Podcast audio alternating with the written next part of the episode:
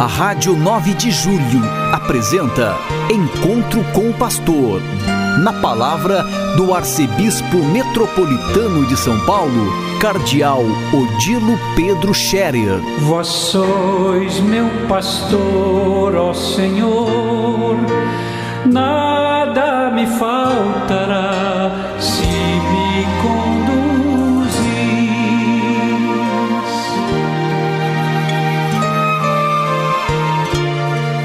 Queridos ouvintes da Rádio 9 de Julho, saudação e bênção para todos vocês neste dia 13 de março.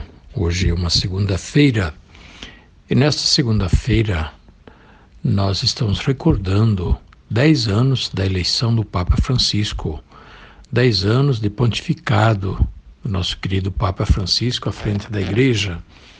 É um dia de recordações, mas sobretudo de agradecimento a Deus e de oração pelo Papa.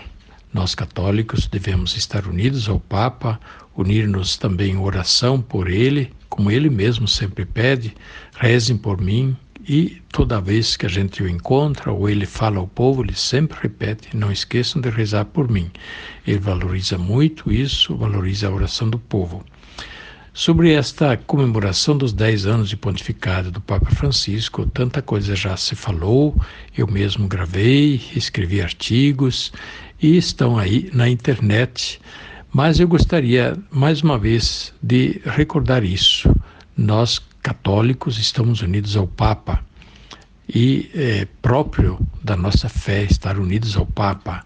Não é uma questão de simpatia, de gostar dele, é, não, é porque ele é o nosso Papa, é aquele que foi escolhido, é, no fundo, pelo Espírito Santo, mesmo que foi escolhido pelos cardeais no conclave de 2013, mas nós acreditamos que o Espírito Santo agiu e age através também da escolha que foi que recaiu sobre o Papa Francisco e age na igreja para conduzir a igreja. E o Papa Francisco desde que assumiu como Papa, se dedicou a tantas tarefas, a ajudar a Igreja a ser mais missionária, ajudar a Igreja a ser mais solidária com as pessoas que sofrem todo tipo de males, todo tipo de angústias, ser uma Igreja solidária, uma Igreja samaritana. E ele usou uma expressão bonita dizendo que a igreja deveria ser como um hospital no campo de batalha, um hospital de campo quando tem uma batalha, uma guerra, tem um hospital de campo que recolhe os feridos, cuida deles e para que os feridos sejam salvos, né, tenham a vida preservada. Assim, a igreja como um hospital de campo no meio de tantos feridos das batalhas da vida, para estar perto de todos aqueles que lutam, que sofrem, que entregam a sua vida por amor a Deus, por amor aos irmãos, enfim, também todos aqueles que são vítimas, para que possam ser consolados, confortados e ajudados.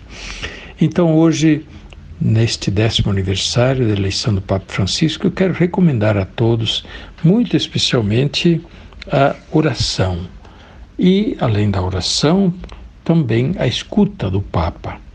Nós católicos devemos escutar o Papa, não só quando ele faz uso do magistério solene, que é para declamar ou declarar um dogma novo, uma verdade nova, mas quando ele ensina ordinariamente como mestre da fé de toda a Igreja Católica, quando ele explicita as coisas da fé, as coisas da liturgia, as coisas da moral, nós, como católicos, devemos aceitar com religioso respeito e, como diz a Igreja, com religioso acatamento da vontade.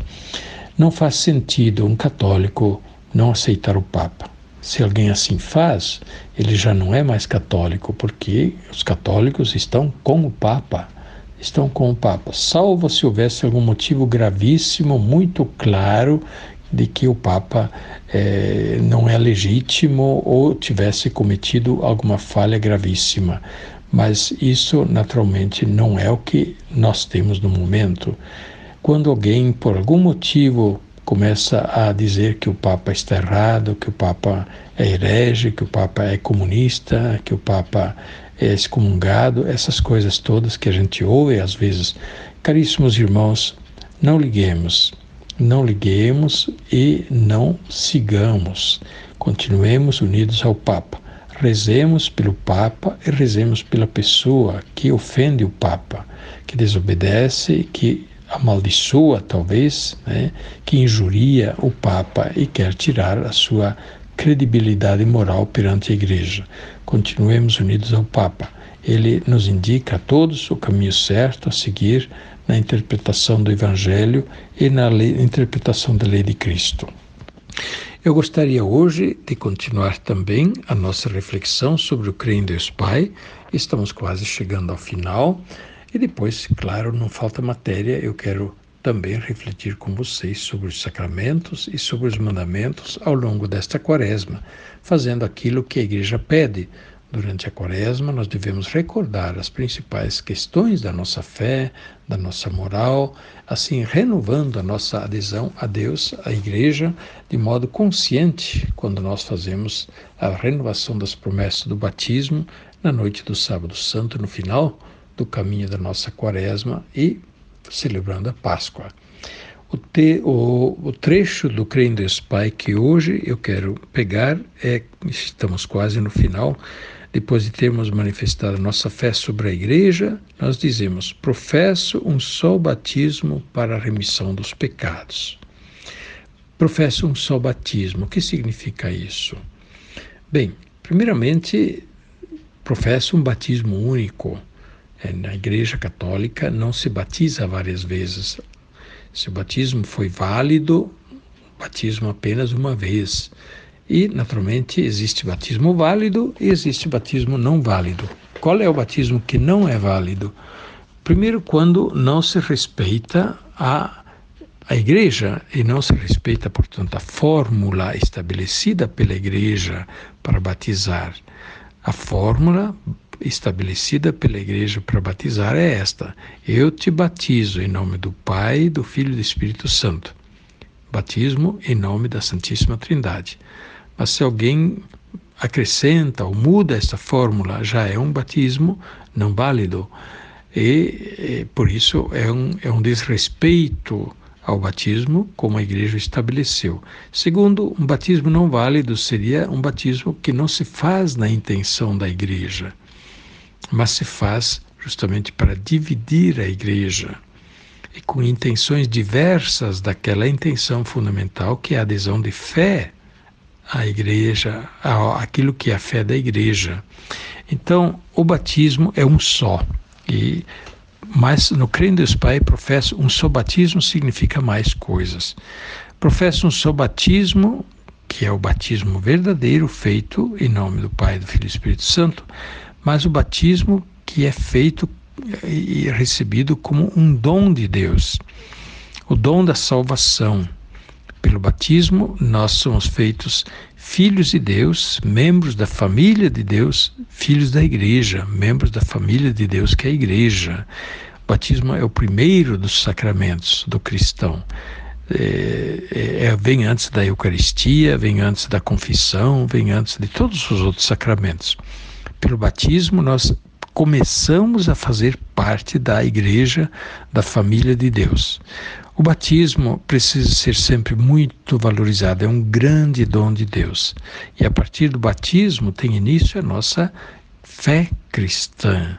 E nós aderimos à fé de toda a igreja, não a fé simplesmente individual, subjetiva, e onde a gente escolhe o que crê, eu creio nisso, não creio naquilo. Isso é uma fé subjetiva. Mas pelo batismo nós assimilamos, nós entramos a fazer parte da fé da igreja no seu conjunto. Não é mais a fé simplesmente minha individual, é pessoal, mas é fé da comunidade que crê. Isso é tão bom, é tão bonito a gente pensar nisso. Eu faço parte da comunidade que crê. Não estou crendo sozinho. E pensar pensando assim, a gente pode dizer nós estamos em boa companhia é, estamos em boa companhia, estamos em companhia dos grandes santos, estamos em companhia dos mártires que deram vida por Cristo e pelas verdades da fé. Pois bem, cremos em um só batismo para a remissão dos pecados. Pelo batismo nos é dada a remissão dos pecados.